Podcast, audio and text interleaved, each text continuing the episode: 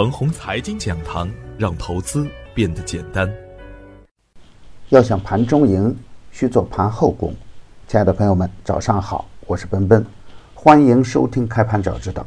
我今天分享的主题是：大趋势是不可逆转的。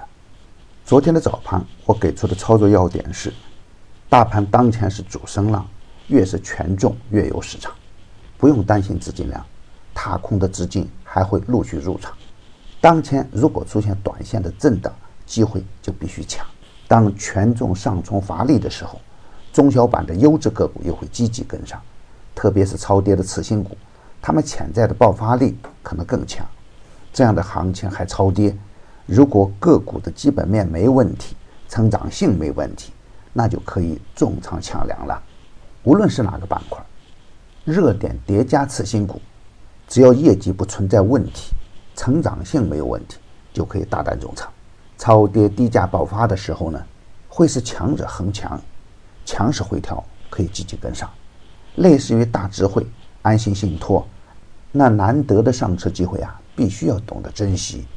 大盘轻松飞过两千九百点大关，三千点的大关就在眼前，压力肯定有，震荡也有可能随时会出现。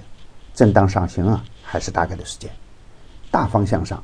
大金融、次新股、有色的都可以在回调走稳以后大胆接盘。万亿巨量出现后，监管层不想让市场疯涨，特别提到了配置的问题，这被市场理解为利空。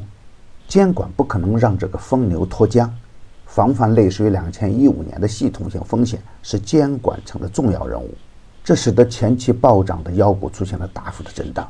东方不败的三华破灭，升天马。通产理性、丰方股份、全才动力等个股都从神坛跌了下来，大盘冲击三千点未果，尾盘选择跳水释放短线大涨带来的获利风险，而高位抓腰的人们呢，短线也会亏得很惨。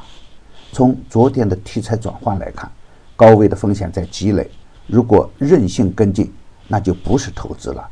但低价股的补涨局面开始显现，遇高送转。钢铁、煤炭稀缺资源、超跌低价等全面爆发，全天仍然打出一百零四只涨停板。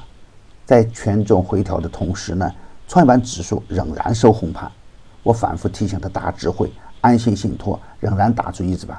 踏空资金呢，有着很强的进场意愿。从总体的大趋势来看，尽管短线有利空存在，但牛市初期的利空是挡不住已经形成的上升趋势。对于短线刚启动的大牛股来说，回调提供的是上车的机会，主力也会借机洗盘，洗盘完成以后还会接着大干。只要大盘不跌破下方的支撑位，震荡上行还是大概率事件。震荡提供的是调仓换股的好机会，强势回调要懂得珍惜。当然，不管行情怎样，前期高位的大妖股不能再追，短线强势回调以后。会有新的妖股持续起飞。